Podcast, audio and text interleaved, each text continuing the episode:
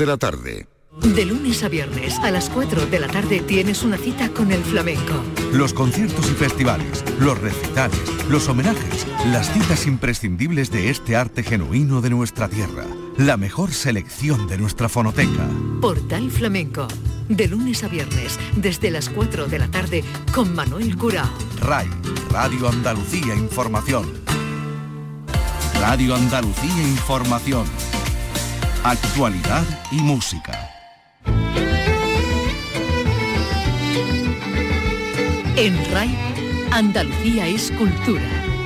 Con Antonio Catón. Buenas tardes, ha comenzado el traslado de piezas especiales del Museo Arqueológico de Sevilla a los almacenes que van a acoger sus 700.000 registros mientras duren las obras de este emblemático museo. Se trata de piezas que por su delicadeza o por su tamaño, por ejemplo la extraordinaria Diana Cazadora, pues necesitan de unas medidas eh, especiales, efectivamente. Vicky Román, buenas tardes. Buenas tardes, sí, es el vaciado de 700.000 piezas que comenzaba hace dos años y que tiene un coste solo el traslado de más de 3 millones de euros. Ahí nos hemos enterado de que el Tesoro del Carambolo podría exponerse en Santa Inés si se demoran demasiado las obras del arqueológico hispalense. Así lo ha afirmado el consejero de Cultura. Si la obra se retrasa en exceso, entendemos que Santa Inés es el lugar también adecuado para esa exposición, mientras que, mientras que tenemos este museo arqueológico en las mejores condiciones para albergarlo. Y hoy además conocemos el Festival Romano Itálica Despierta, centrado en esta segunda edición en el aceite de oliva. Y hoy despedimos a un hombre que hizo soñar a muchos niños de los años 80 y 90, Claudio Bier, creador de series de dibujos animados como D'Artagnan, Los Mosqueperros o David el Nomo.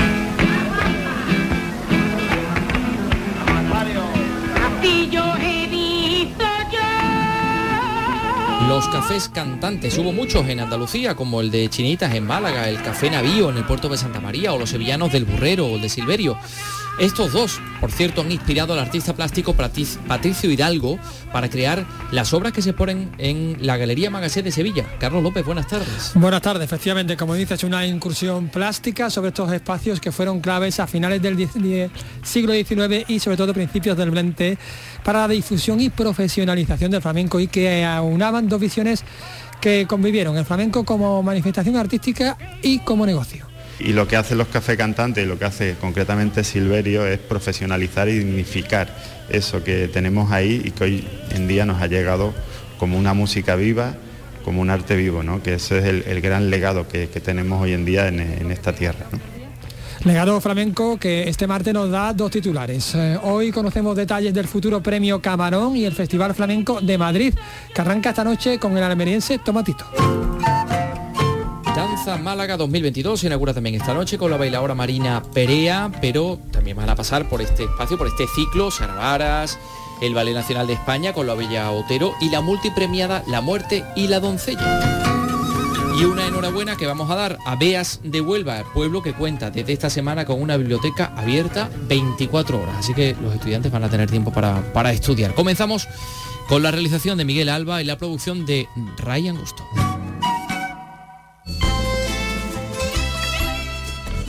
Andalucía es cultura con Antonio Catoni.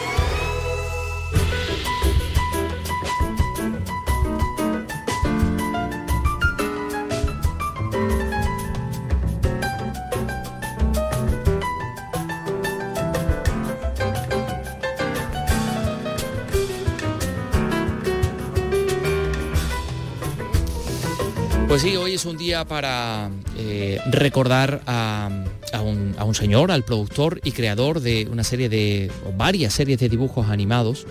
Ha muerto a los 82 años Claudio Bien Boy.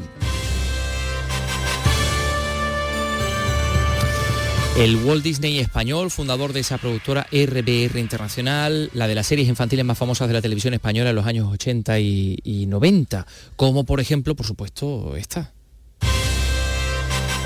No, no, me refiero yo a la, a la siguiente.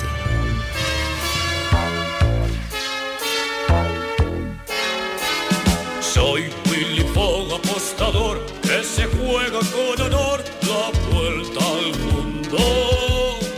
Aventurero y gran señor, jugador y casi siempre ganador. Aquí estoy, soy Rigodón. Y a ti,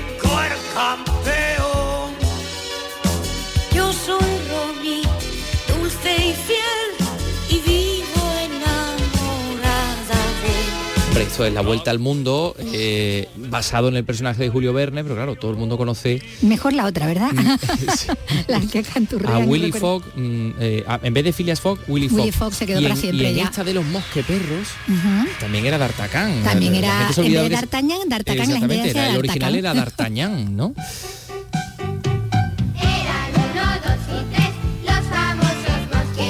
Porque claro, todos recordamos que eh, todas estas series empezaban con una especie de bola Claro, del mundo dando mundo vueltas, sobre ¿no? la que giraba, andaba a vueltas, ¿no? Como con satélite, ese, ese rótulo de RBR, ¿no? De lo que era la, la productora de internacional, porque Sí. bueno, los dibujos eran, la animación era japonesa, eh, muchos de estos dibujos, lo que pasa que eran los guiones, la, creación, la creación, toda la producción era, la era española, ¿no? Y O sea que claro, todos cuando le poníamos salía- la cara, claro. Cuando salía ese mundo, la bola del mundo, todos nos sentábamos delante del televisor a porque iban a venir esta- estas Nos acompañaron varias genera acompañaron a varias generaciones estos dibujos de- del mallorquín Claudio Boyd, porque recordamos que ponía los dos apellidos también Mm, cuando, sí. cuando se anunciaba. de padre ¿no? Lo- catalán y madre británica. y madre sí, británica, cosas. Bueno, eh, también contó las aventuras de- del pequeño Cid.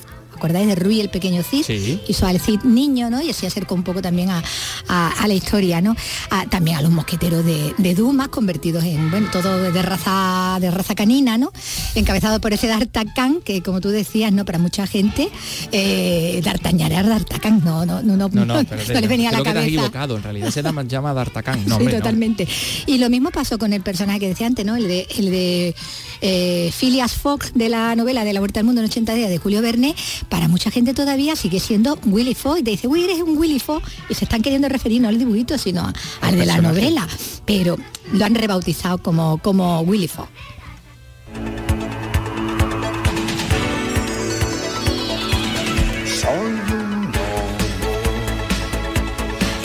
Pero este no es Willy Fogg. este es David el Nomo. Esta es otra. Porque bueno. David el Nomo, mira, no me digas que no fue otro éxito. Cuando esta cabecera se recupera y se ve en las redes, la gente la comparte Sí. y tal, hay gente que leo que dice que, que llora porque le entra una, una emoción que se acuerda. Yo, yo David el Nomo no me hizo mucho menos Hombre, tanto, tanto. No, hombre, no, Vicky No me Román, impactó no, tanto, no pero- mientas porque tú sueles No. saludar, de hecho, por la mañana frotando tu nariz con los Sí, compañeros sí, de, la los radio. compañeros de la radio. Eso te, se te ha quedado, ello. David Nomo. conocida por ello, además, bastante. Sí, hombre, David el Nomo, que tenía ese mensaje ecologista, cuando todavía nos hablaba mucho de, de ecologismo. En realidad, si os fijáis, todas estas historietas para, para niños, aun basándose en clásicos, ¿no? Muchas de ellas, de la literatura también juvenil, tenían ese mensaje, ¿no? De, de- de valorar la amistad, la justicia. En ese aspecto eran, mm, resaltaba valores, ¿no? Educaban Sí. valores, ¿no? Este tipo de...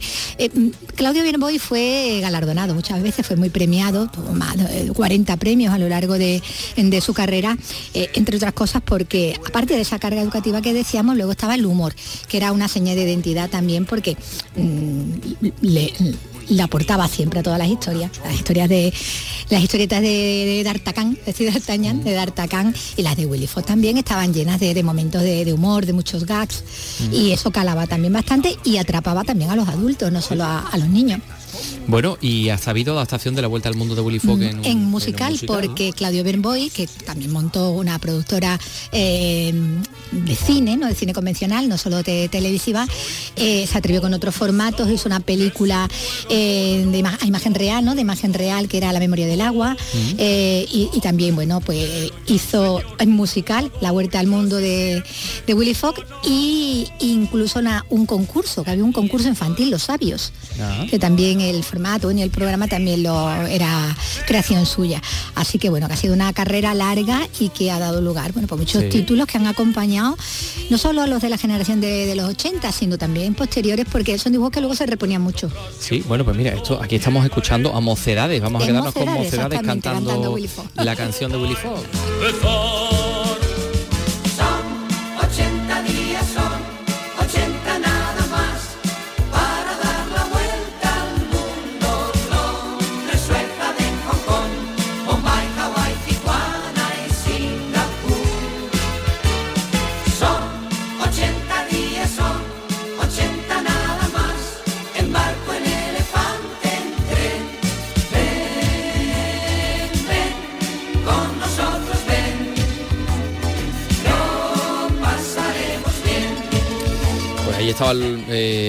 Todos los animales, ¿no?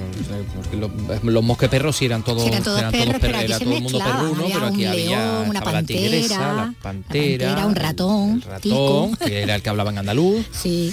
y el otro el Rigodón, que hablaba que con un acento francés, sí, mayordomo. Sí, sí, sí. El papel que se cantinfla. Claudio Biern, que ha fallecido a los 82 años, el creador de todas estas series que nos hicieron soñar. Son las 3 y 10 minutos. En RAI, Andalucía es cultura. Andalucía es el legado del paso por nuestra tierra de numerosas civilizaciones y todas han dejado su sello. Despierta tu curiosidad por conocerlo en Ruta Mediterránea, un espacio para descubrir a los países y pueblos que nos rodean a través de nuestras culturas, orígenes y valores. Hay mucho en común. Ruta Mediterránea, todos los martes, desde las 11 de la noche, con José Carlos Cabrera. RAI, Radio Andalucía Información.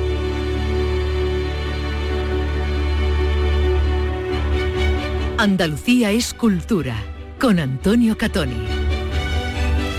Vamos a contarles que el Museo Picasso Málaga y la Universidad de la capital de la Costa del Sol organizan un seminario internacional para abordar el renacer de las artes aplicadas en pleno siglo XXI. Se celebra de manera gratuita, por cierto, los días 17 y 18 del mes que viene, del mes de noviembre, en el auditorio del MPM, el auditorio de la Pinacoteca, con unos 250 participantes online o presenciales. Damián Bernal, cuéntanos.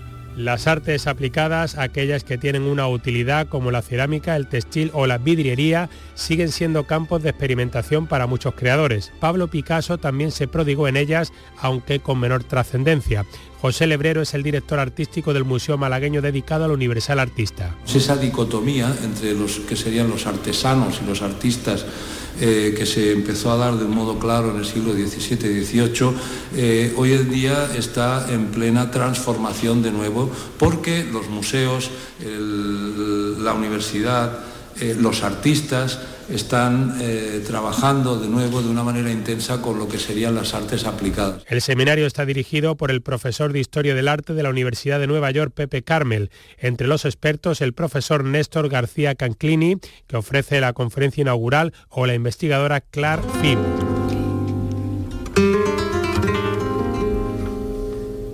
Picasso y otros artistas también influidos e inspirados por nuestra expresión más universal como es el flamenco. En la Galería Magassé Art de Sevilla, durante todo este mes de octubre se puede ver una exposición del pintor Patricio Hidalgo sobre los cafés cantantes. Hubo muchos en toda Andalucía, también en, en la ciudad de Sevilla, eh, como el Café del Burrero, el Café de Silverio, el Cursal, en fin, un montón. Fueron espacios donde se impulsó la profesionalización del flamenco desde finales del siglo XIX y hasta principios del siglo XX. Carlos López ha estado en esta galería, en Magassé. Vamos a escuchar a, al director, a Fernando Mañez.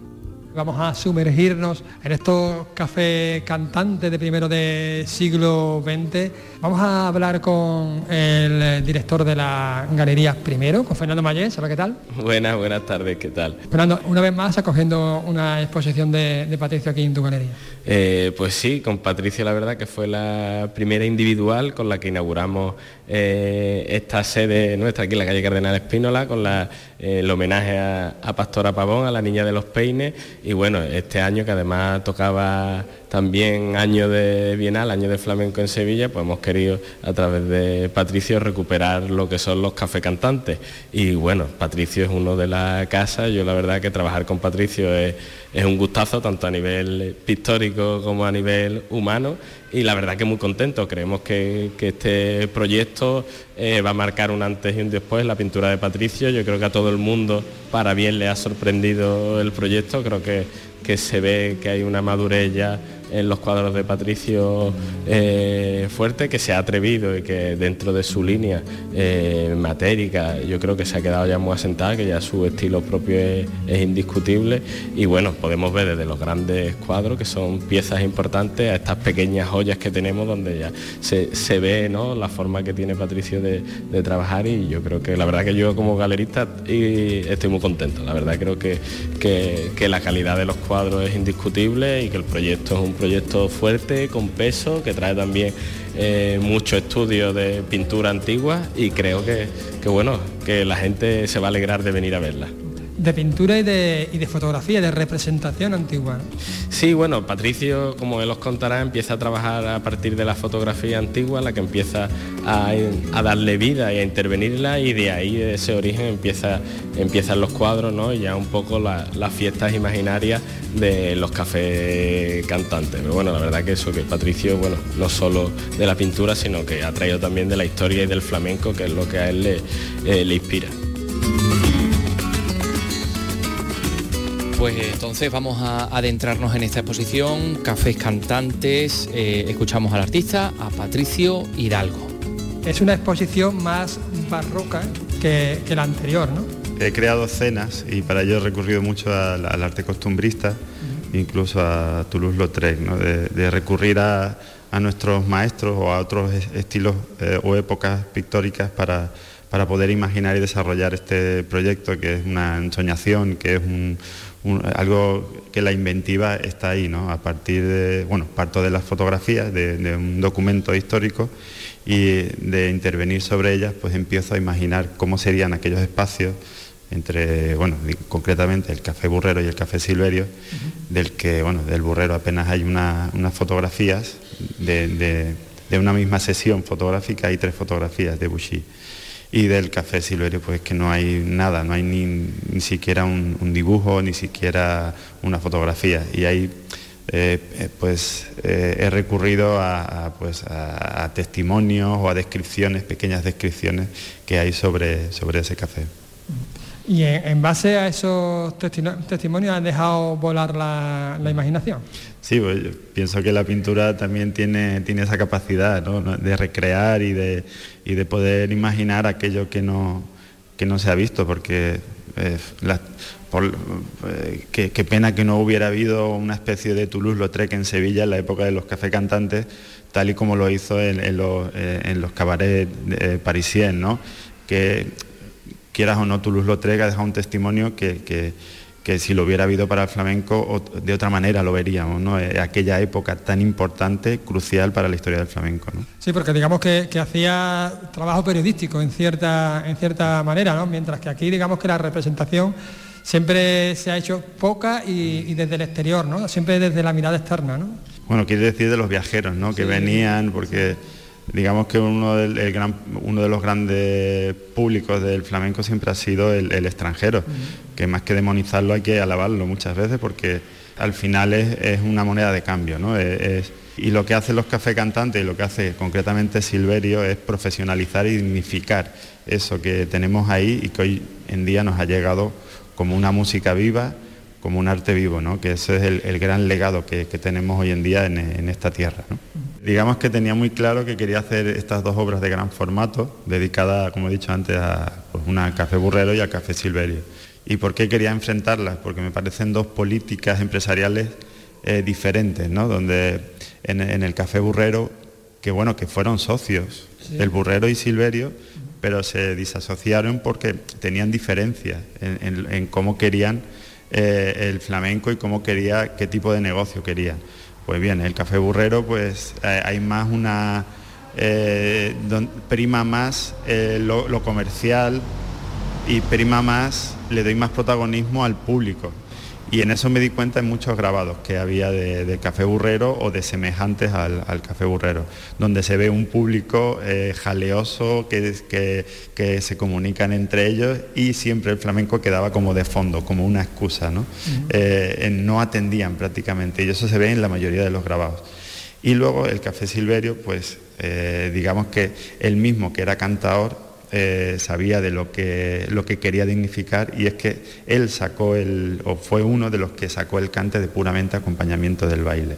Y, como que dejó constancia de que, señores, eh, aquí hay algo de lo que hay que escucharlo y si se sube a un escenario, el público tiene que participar con su silencio. Yo creo que ese es un mo- momento, un, momento eh, crucial, ¿no? un- un instante eh, crucial para la historia de- del flamenco, de- para la, la dignificación, para decir eso que hay ahí arriba es arte y tiene que trascender. Y por eso quizás has cambiado algo la paleta en esta obra. Sí, hay una tonalidad más cálida, ¿no? Para darle como más, una luz más calma, ¿no? Y, y- y para que, no sé, para provocar un poco ese- esa atención de lo que hay ahí, que es el cante, ¿no? Que podría ser Silverio o podría ser Chacón, eran contemporáneos. Lo dejo ahí un poco ambiguo, ¿no?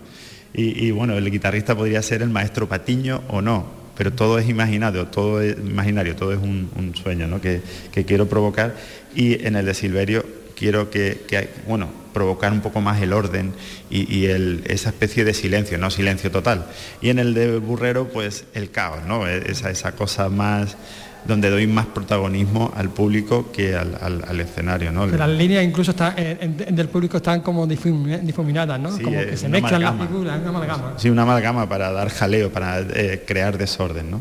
O esa sensación, ¿no? De, de un poco de, de- de, pues, eso, movimiento y de, hecho, jaleo. la- la- el cuadro flamenco de- del centro me recuerda precisamente a la obra El Jaleo, ¿no? Ah, sí, bueno, eh, la, la de John Singer Sargent, del que tengo el libro ahí porque he dejado referencias de dónde he recurrido. Y puede, bueno, si tú lo vieras ahora, te vas a dar cuenta de que he recurrido al- a la obra del jaleo. Bueno, si quieres, eh, podría hablar un poquito de esa obra, porque me parece un antes y un después en la representación del flamenco en la pintura. ¿no? John Singer Sargent, Sargent eh, digamos que centra toda esa obra, la del jaleo, eh, elimina al público es un público que está como omnipresente, ¿no? Y que al, ver esa obra tú te conviertes en público y dedica todo el lienzo a lo que es el escenario. Eh, de ahí ya está hablando de una cosa muy interesante y de una manera de representar que no se había hecho antes, ni en la pintura ni en la fotografía. Centrar toda la obra, crear el lienzo en un escenario, está diciendo de que lo que hay ahí es arte. Y el público lo deja fuera, es exterior, ¿no? El, público puede ser tú mismo al observar esa obra. Y la manera de representar el flamenco, de que la bailadora está bailando, el cantador está cantando y el guitarrista está tocando, eh, yo creo que es un antes y un después. Por eso es- esa obra es tan importante para Sargent y para la historia del flamenco. También me llama la atención, tenemos aquí representación de artistas femeninas. Sí, porque la verdad es que eh, creo que se debe destacar que estamos hablando de una época pues, de, finales del, del 19, principios de- del 20, eh, donde había muchas mujeres cantando, tocando y bailando. Eh, son mujeres que, que han marcado la historia del flamenco y quería hacer ese homenaje ¿no? a, a esa, bueno, aparte algunas de esas mujeres, porque son muchísimas, eh, no, no son pocas, sino muchísimas mujeres las que participaron en los espectáculos y, de- y representaciones de, de aquella época. Y yo creo que es muy significativo. Eh, pocos artes eh, han, eh, han, han tenido tantas mujeres que han marcado la, la historia de- del flamenco. Estamos hablando de la cerneta, de la andonda, de la serrana, de la, de la antequerana, de, la macarrona, o de Lola Lucena, en fin, sería una lista casi interminable y yo creo que eso es significativo y quería hacer ese pequeño homenaje. También, bueno, por último, si quieres, te- el, el retrato de Silverio Franconetti, porque mm, a Silverio siempre se le ha representado en esa única foto que hay de pose, ¿no? Y, y al igual que hizo Federico García Lorca en su retrato a Silverio Franconetti, que no lo conoció, hizo un retrato imaginario a través de su, de su palabra y de su poesía. ¿no? Pues yo quería hacer lo mismo. quería retratar su cante, cómo cantaría que es Silverio, uno de esos versos de- del poema de Lorca. Y, quería hacer a Silverio cantando, que cómo cantaría aquel Silverio, cómo sería el Silverio, porque no hay ninguna representación de Silverio cantando. Si hay una otra fotografía que está en duda de él tocando una guitarra, que parece ser él, eh, pero yo lo quería hacer, pues representar cantando, ¿no? O, o cómo sería aquel cante, ya que la pintura puede imaginar, pues he tratado de hacer eso. Con esa mano abierta, ¿no? esa, esa cara, esa boca también abierta, en ese aire, ese grito. Sí, a través de esas descripciones, ¿no? Un hombre corpulento, grande, con una voz afillada, y, pero a la vez melosa. Eh, A través de esos detalles, pues quería, o esas descripciones, quería recrear este, este retrato. Bueno, estamos hablando de una vida cultural efervescente en un periodo que podía ser paralelo al París de la época y en cierto modo la vanguardia era el flamenco, la existencia de este nuevo arte. ¿no? Bueno, no sé si la vanguardia, pero sí el, digamos, eh, la personalidad de esta tierra o, o, digamos lo la peculiaridad de esta tierra en ese momento fue el flamenco que entonces ya surgió la palabra flamenco, pero todavía aún se vendía como cantes andaluces o, bailes, bailes españoles. Eh, todavía la palabra flamenco se estaba fraguando, ¿no? Entonces, eh, ahí es un momento eh, crucial, ¿no? Desde que se está fraguando todo eso y, se está convirtiendo ya en un arte, ¿no? En un arte que, está vivo, que, que yo creo que es uno de los momentos más importantes.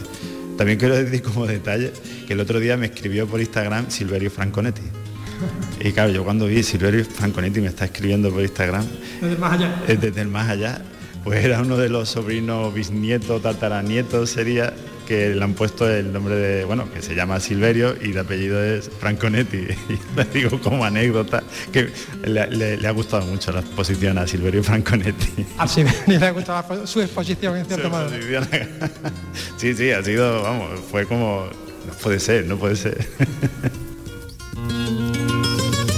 Bueno, pues esa es la exposición de Patricio Hidalgo en la Magazine Art Gallery de, Sevilla, en la calle Marcelo Espínola.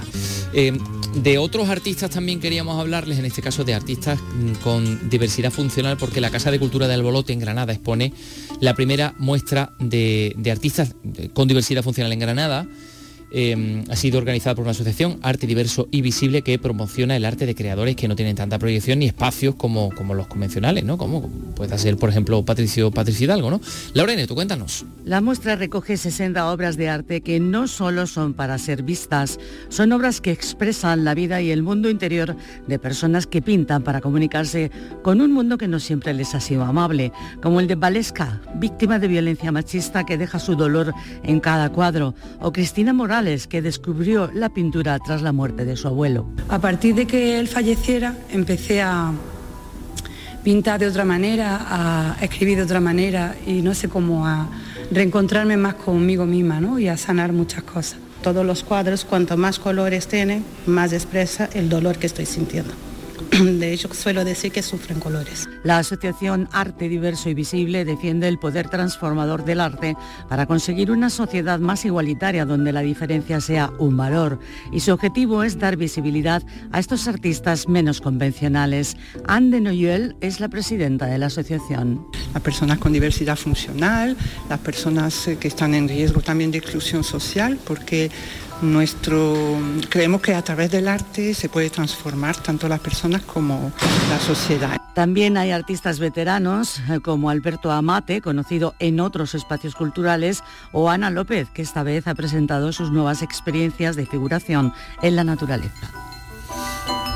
En Albolote, en Granada. Enseguida les vamos a hablar de las piezas del Museo Arqueológico de Sevilla que se están trasladando. Bueno, ya ha comenzado de hecho el traslado de las más Em, de las más particulares, de las más especiales, ¿no? Bien por su delicadeza, por su fragilidad, por su tamaño también. le vamos a hablar de, Itálica porque se está preparando, eh, bueno, se está preparando, ya se está celebrando el Festival Romano Itálica Despierta. Todo muy interesante. Eh, será dentro de nada, de unos segundos. Son las 3 y 28.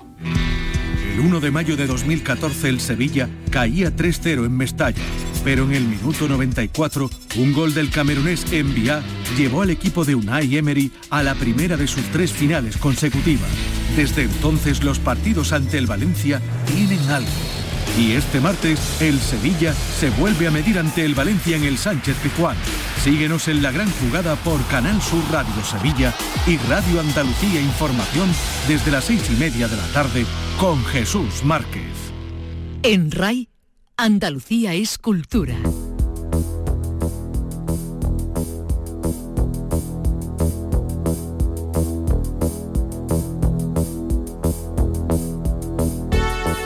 Y a esta hora de la tarde tenemos el honor de recibir en este estudio, en Andalucía Escultura, a doña Isabel Campos. Eh, señora Campos, ¿qué tal? Muy buenas tardes. ¿Qué tal? Buenas tardes, señor de, De nuestra emisora de Sevilla, que ha estado en el Museo Arqueológico porque ya saben, y les venimos contando en este programa que se está llevando a cabo el traslado de todas las piezas, de todas las piezas, estamos hablando de centenares de miles de piezas de todo tipo de tamaños desde este museo arqueológico hasta una base logística, una nave logística en la localidad de La Rinconada. Estamos hablando de 700.000 bienes, una operación cuyo coste, o sea, em, solo trasladar estas piezas cuesta 3.200.000 euros.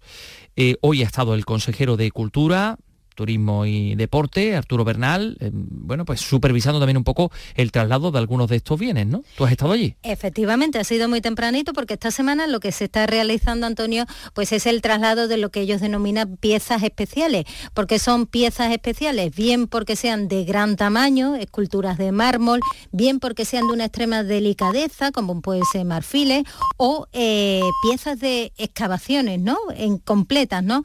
Entonces es una operación que ellos le llaman especiales, piezas especiales, y se está haciendo además a través de una plataforma, una plataforma diseñada para tal fin, que no es más, eh, lo tenemos que decir, que una rampa enorme que se ha puesto desde la puerta del museo Ajá. hasta los camiones. Están saliendo, fíjate, tres camiones diarios de mudanza hasta esta base logística que está en San José de la Rinconada, estas piezas especiales, y lo explicaba así la directora del museo, que es María Soledad Gil. Contenido de lo que nosotros denominamos cajas especiales es un contenido, como su propio nombre indica, de que son las, las piezas más delicadas por peso, por complejidad a la hora de los embalajes. Piensen que aquí están nuestras grandes esculturas, nuestras grandes eh, piezas emblemáticas del museo y en otros formatos como son los euroformatos, que así los llamamos, son contenedores homologados donde hay ya piezas más pequeñas, más delicadas, donde hay otro tipo de embalaje.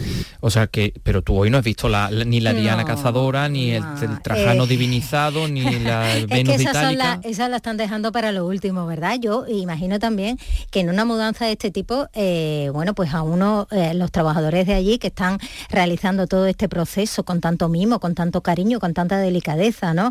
Les dará a uno pena, ver- ¿verdad? Ver cómo eso se va, aunque sea un traslado temporal, ¿no? Porque además ese miedo de que le pueda ocurrir algo, ese- aunque se le hace una ficha de trazabilidad como si fuera cualquier otro producto, ¿no?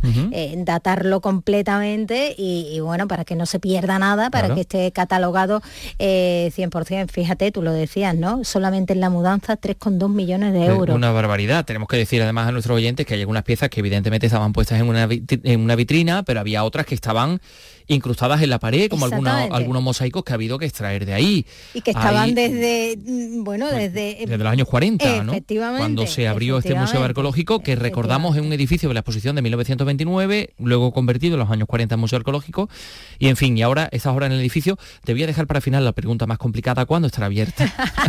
Pero ahora sigue contándome qué ha dicho, por ejemplo, el consejero de Eh, Turismo, bueno, el, conse- Deporte. el consejero ha supervisado estas obras, ha estado con, bueno, conversando ¿no? con, con lo- con el personal del arqueológico y según ha explicado él, esta, eh, este traslado eh, es uno de los más complejos de todo el país. Realmente es una, es una operación eh, histórica en el que el museo es referente a nivel, a nivel no solamente nacional, sino a nivel internacional. O sea, una, una- una operación como esta es singular, no se ha hecho prácticamente nunca, es inédita, eh, tanto por la complejidad de las, de las piezas y su, su tamaño, eh, bueno, pues como por el número de piezas, ¿no? 700.000, como les decía. Bueno, y hay otra cosa también pendiente, Sí. que es el tesoro del carambolo. Ahora mismo está custodiado en una caja fuerte de una entidad bancaria, pero lo suyo siempre ha sido, ¿verdad?, que esté en el. Museo Arqueológico. Sí, sí, bueno, y la idea era que Efectivamente. efectivamente, porque hasta ahora lo que estaba expuesto era una copia, que el tesoro de verdad, el auténtico, el que está guardado en un banco, que sea el que se exponga para que todos lo Bueno, conozcamos. que sea, claro, uno de los una copia atractivos. es fantástico, pero no deja de ser No, una no. copia. Que sea uno de los atractivos principales de, de este nuevo museo, que no sabemos cuándo estará rehabilitado, aunque tú me lo vayas a preguntar, eso no lo sabe, me parece nadie hoy por hoy. Pero el caso es que, eh, fíjate que eh, dice el consejero que si se retrasan demasiado las obras en el arqueológico, puede que se ponga en el espacio Santa Inés. En cuanto que este, en cuanto que este museo esté terminado, pues eh, volverá aquí y será una de las piezas fundamentales de la exposición. Si la obra se retrasa en exceso, entendemos que Santa Inés es el lugar también adecuado para esa exposición, mientras que, mientras que tenemos este museo arqueológico en las mejores condiciones para albergarlo. Esas son las variaciones en las que estamos, pero obviamente es una cuestión que tenemos que decidir las tres partes, el ayuntamiento, que es el titular del Tesoro, junto con, con la Junta de Andalucía y el Ministerio. Mm. Habrá que dotar a Santa Inés de unas medidas de seguridad Muy, que muy, muy- claro, muy importantes para Muy un importante. tesoro que recordamos está hecho en oro, tiene no sé cuántos miles de, de años Y, en fin, pues vamos a ver. Entonces, eh, Museo Arqueológico de Sevilla, ¿cuándo va a estar abierto? Ajá. Bueno, las obras, eh, fíjate que tienen un presupuesto, vamos a empezar por parte. Las obras tienen un presupuesto de 20 millones de euros para la reforma del arqueológico y 7 para el proyecto de musealización. Ajá. De momento, la Junta, eh, ahora mismo no recuerdo la cantidad que tiene consignada para el inicio, pero sí sabemos que en los presupuestos generales del Estado este año se le da un millón de euros. Entonces la Junta está en un millón de euros, no tiene. Dame algo. Dame Dame algo más, por favor. Efectivamente. Entonces está en el proceso de dame algo más, no quiere crear polémica, vamos a ir por las buenas, ¿no? Porque es muy importante que aumente ese presupuesto, lo ha dicho el consejero, porque se supone que el traslado de todas las piezas, el vaciado del arqueológico va a culminar en la primavera del año que viene. A partir de ahí podrían comenzar las obras, ¿verdad? Bueno, Sí. no ha querido dar una fecha exacta, Bueno. pero eh, lo suyo desde luego es que mm, consiga esa financiación un poquito más cuantiosa, mm, bastante más cuantiosa por parte de la Administración Central del Estado y a partir de ahí empiecen las obras. Bueno, pues, eh, estuvimos en- al inicio del, del traslado de todas estas piezas. Estuvimos hablando, por cierto, con el arquitecto encargado del nuevo proyecto, con Guillermo Vázquez Consuegra, que nos estuvo hablando de bueno, pues todo lo que iba a haber allí, toda esa sala enorme, con, un- con una especie de linterna a la parte de arriba para que entrara la luz del sol. Bueno, una cosa, una cosa tremenda. Incluso también una cafetería, a ver cuándo nos tomamos el café en el Museo Arqueológico. bueno, Algún año de esto no lo año, tomaremos. año. Por cierto, por cierto, ya que hablamos de Vázquez Consuegra, está sonando su nombre para un premio muy importante de arquitectura. No decimos más. ¿eh? Y ahora, ya que todas estas piezas, o muchas de ellas, vienen de Itálica, vamos a seguir hablando de eso, de Itálica.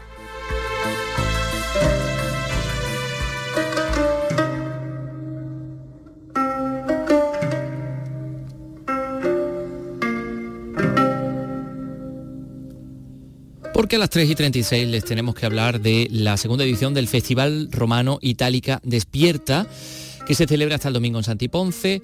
Este año bajo el título La Bética Luz para un Imperio se va a centrar en la importancia que la producción del aceite de oliva tuvo para esta región. Eh, es eh, mm, un festival que organiza el Ayuntamiento de Santiponce y la Asociación Amigos del Monasterio Centuria Romana de esta localidad que está muy cerquita de Sevilla. Estamos en estos momentos en comunicación con alguien que se conoce el programa de pe a pa, que es Alejandro Vera, arqueólogo y asesor del Ayuntamiento de Santiponce. Alejandro, ¿qué tal? Muy buenas tardes.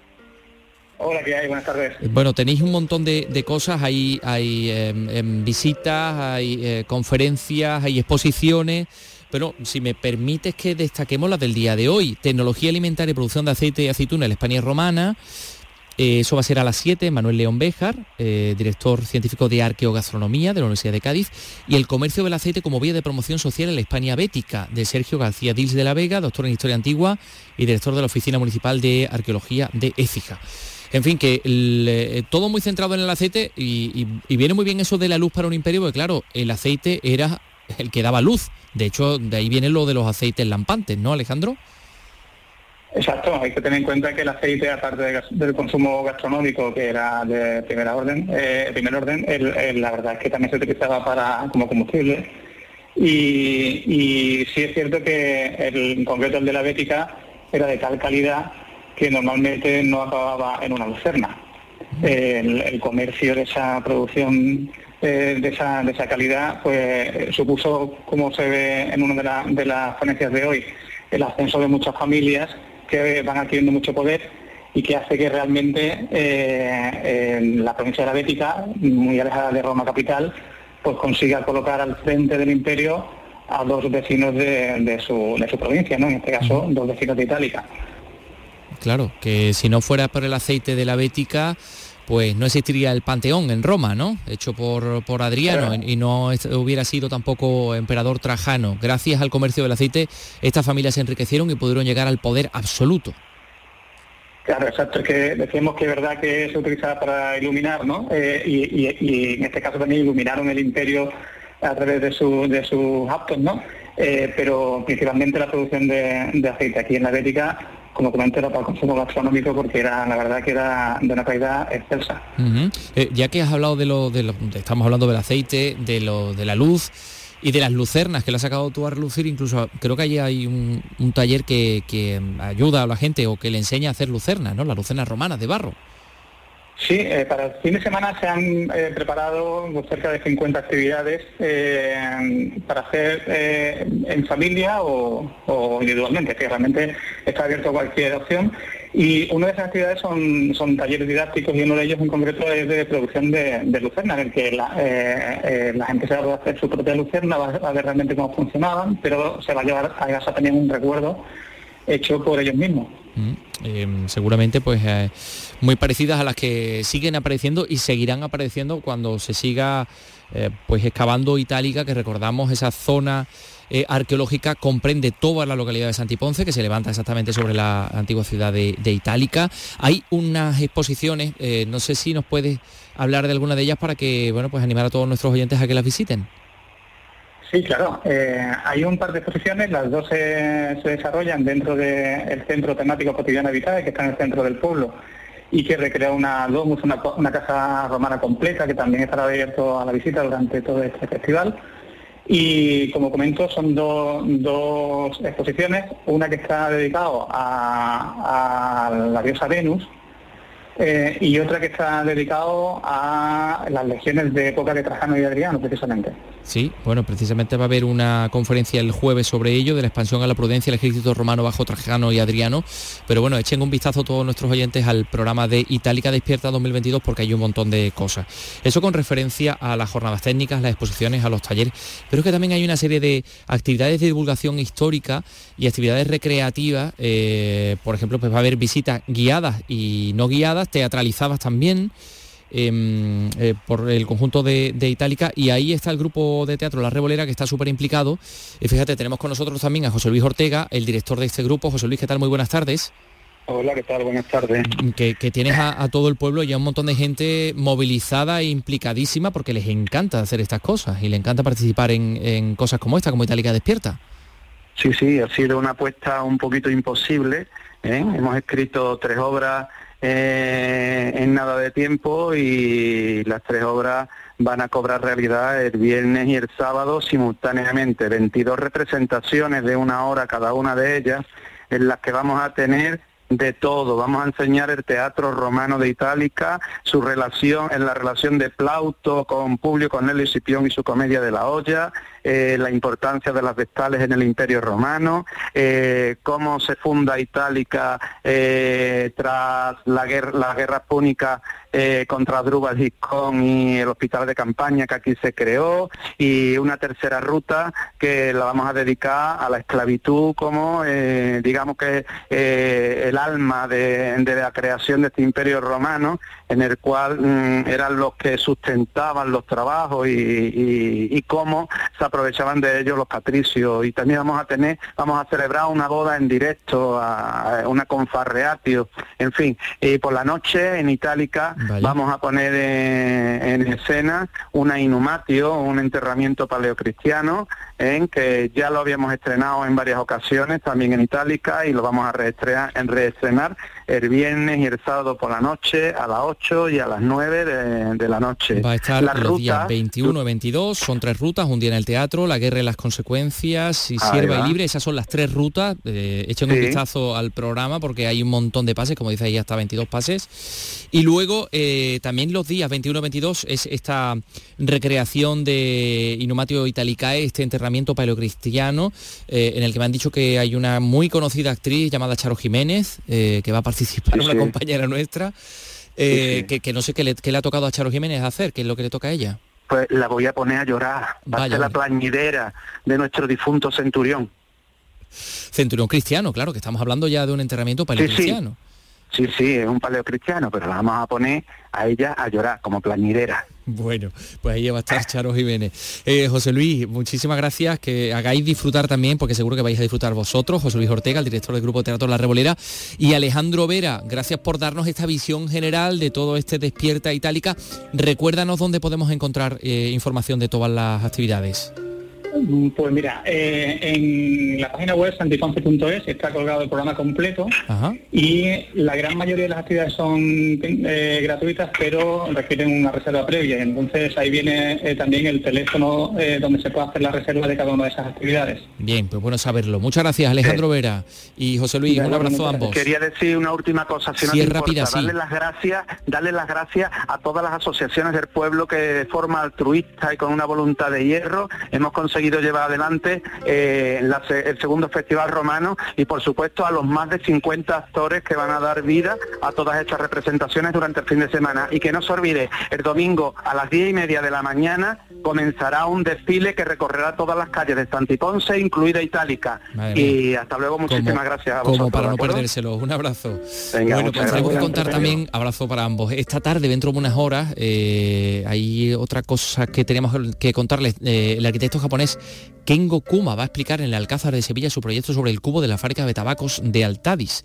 Ese edificio de los años 60, que va a quedar integrado en un nuevo proyecto, bueno, pues dentro de unas horas lo va a explicar en el Alcázar este arquitecto responsable. Y también, por cierto, en Sevilla, el puente de Alfonso XIII, puente de hierro, que lo quitaron de donde estaba, lo inauguró Alfonso XIII evidentemente y está arrumbado en el puerto. Bueno, pues ha sido incluido en la lista roja de patrimonio que elabora la asociación Hispania Nostra. 3 y 45. En RAI, Andalucía es cultura. Nos criamos en la río y en la puente. El primer premio Camarón de la isla podría entregarse en San Fernando el año que viene. Salud, Botaro, cuéntanos. Buenas tardes. Muy buenas. La Diputación y el Ayuntamiento de San Fernando trabajan de la mano para que la primera edición de este premio Camarón de la Isla sea una realidad el año que viene. La idea es que la provincia sea la sede permanente de una de las distinciones de arte flamenco más importantes que sumar al museo. La alcaldesa de San Fernando, Patricia Cavada. incorporar un hito importantísimo en la difusión del flamenco, en la difusión de la figura de Camarón de la isla, pero también, bueno, pues una herramienta dinamizadora mm, del turismo cultural vinculado al flamenco en la provincia de Cádiz. La Diputación pretende que estos premios se conviertan en los Goyas del flamenco en la ciudad que vio nacer a José Monje Cruz. Y quien lo acompañara tantísimas veces, el almeriense Tomatito, esta noche abre el Festival Flamenco de Madrid. José Antonio Fuentes, cuéntanos. El toque de José Fernández Tomatito lleva el flamenco andaluz esta noche a los teatros del canal en Madrid. El guitarrista almeriense inaugura esta noche la 17 edición de Suma Flamenca, el Festival de Flamenco de la Comunidad de Madrid, con su nuevo espectáculo de la Plaza Vieja a Santa Ana, uniendo el camino entre Almería y la capital de España.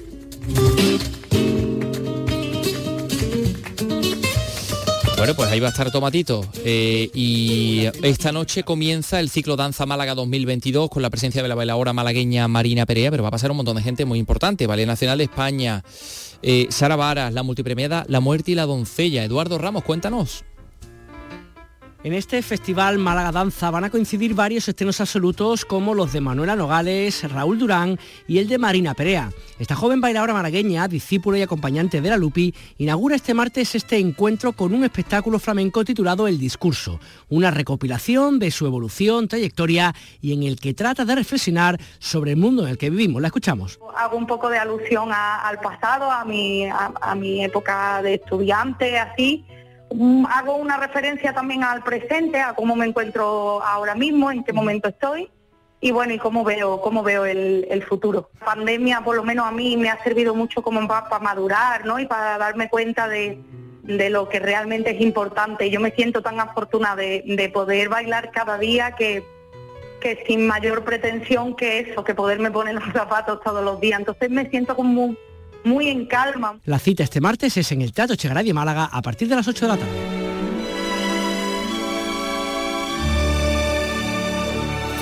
Pues sí, esto anuncia que tenemos invitado y que tenemos buen cine esta noche en nuestra televisión, ATV, Andalucía Televisión, comenzando con la película de esta misma noche. Es que les vamos a contar, les vamos a hablar de unas cuantas, ¿eh? porque ha venido ya Paco Gomezaya que se encuentra en otro estudio para hablarnos en primer lugar de la de esta noche que es La Máscara y la Piel. Nothing much to do around here, I'll bet, eh? We manage. Two girls alone.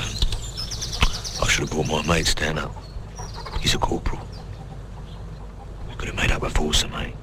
Bueno, pues ahí estamos escuchando a, a Glenda Jackson con, con Oliver Reed en esta película de la que ya viene a hablarnos Paco Gómez Tallas. Hola, ¿qué tal Paco? Hola, buenas tardes, ¿qué tal? Bueno, La máscara y la piel, una, un drama mm, bélico, ¿no? Porque está ambientado en, en la Segunda Guerra Mundial, Sí. en una granja y una historia ahí entre una mujer con el marido eh, la que guerra. estaba en la guerra, se daba por desaparecido, había un, una- un cierto interés por parte del personaje que hace Oliver Reed de saber qué es lo que había ocurrido con el marido, tal vez porque el interés lo tenía más bien en la mujer, en el personaje de Glenda Jackson. Y la cosa se complica cuando por allí, por esa granja que tiene a las afueras de una pequeña población inglesa, aparece un soldado.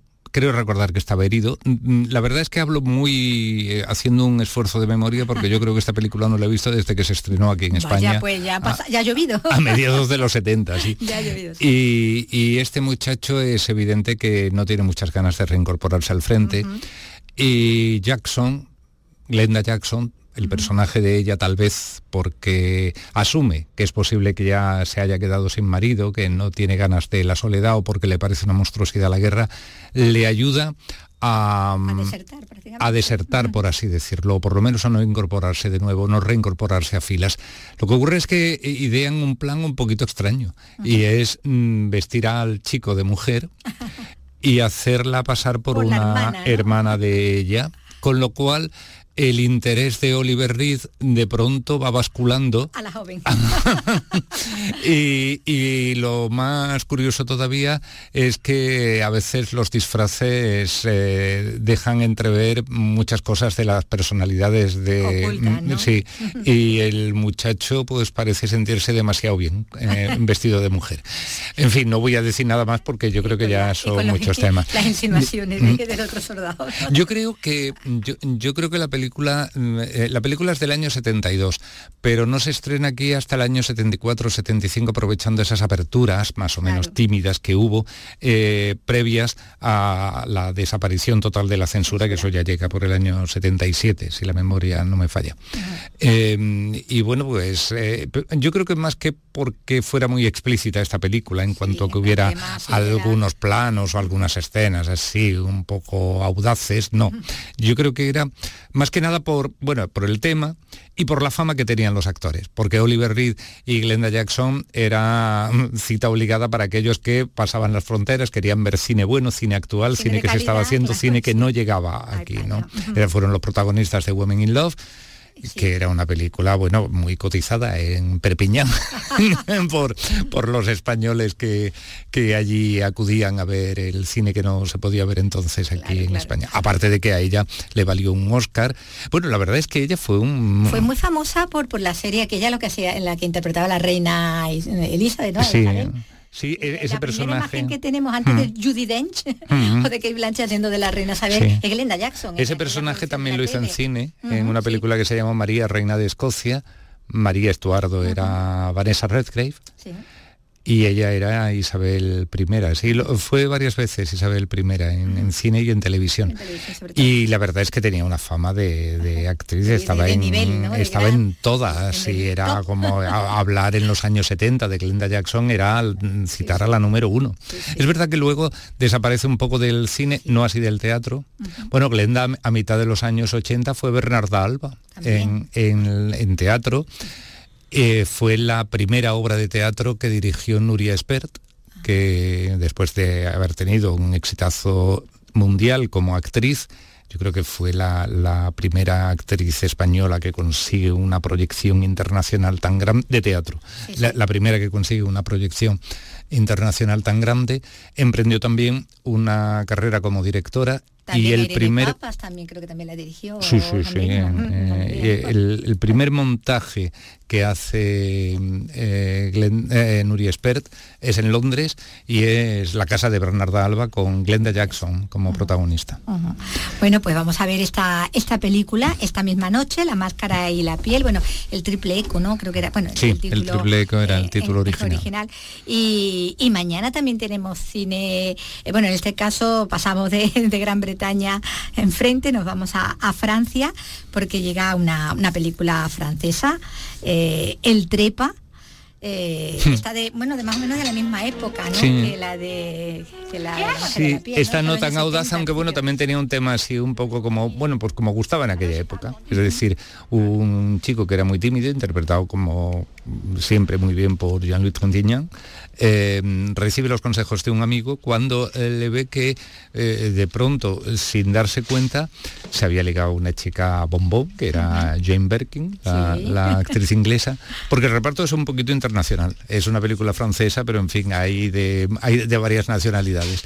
Y Está Romy Schneider, ¿no? está Eh, Romy Florinda Schneider, bueno, Volkan, sí. está Florinda Volkan. Sí, es verdad que en, en aquel momento el cine francés era como un... de- tenía- ejercía una fuerza centrípeta sobre todas las figuras que, que destacaban, ¿no? Y, y la- las actrices y los actores eh, eh, tenían como un gran interés en ir a Francia ¿no? y trabajar allí pues, con los grandes. Los grandes eran pues, lo- ya los de la Nouvelle Vague, que ya estaban convertidos casi en maestros, ¿no? ya eh, llevaban eh, 15 años haciendo cine cuando se hace esta película. De hecho, Michel Deville, como empezó también más o menos por la época en que empezaron los Truffaut, Chabrol, Godard, pues eh, también de alguna algunas veces se le, se le asimila a eso de la Nouvelle Vague, aunque bueno, en realidad él Sí, venía de él venía de otra historia. Él había sido ayudante de dirección de Henri Dequan durante 10 años y luego pues ya empezó a hacer películas.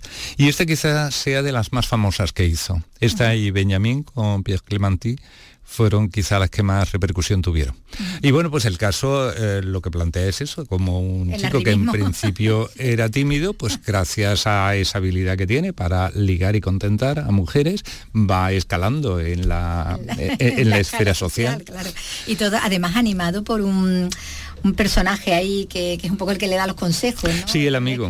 ahí. El amigo que es Jean-Pierre Cassel, Sí. muy bien como siempre. Cassel también es uno de los primeros actores. Cassel es el padre del, del Vincent Cassel. este El padre sí, de él.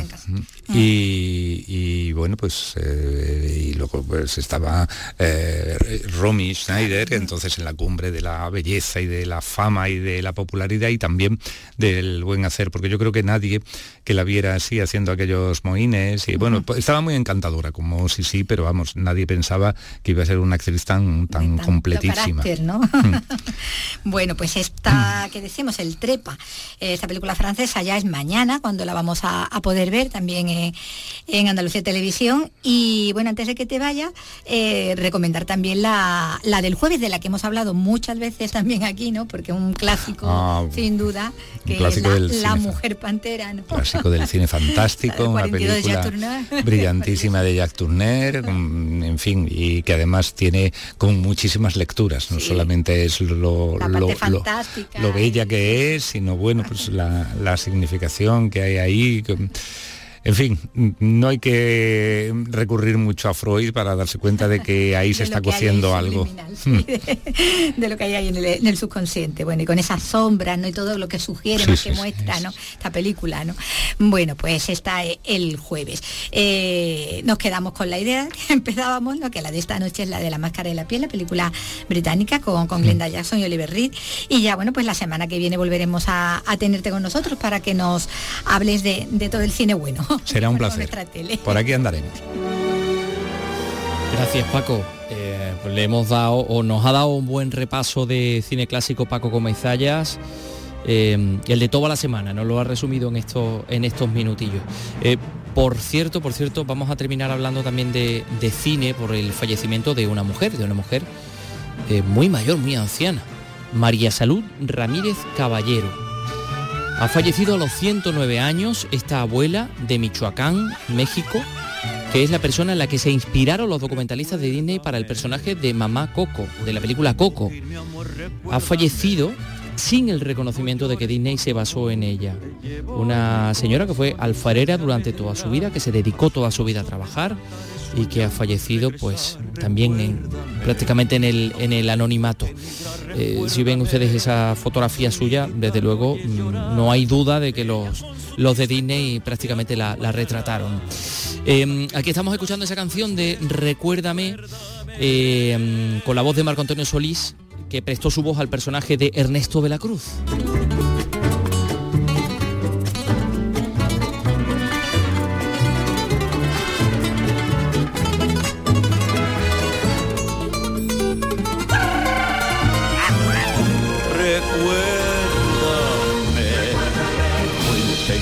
Mi amor. Recuérdame. Así nos vamos a ir. Mañana regresamos a las 3 de la tarde. Andalucía es cultura. Dios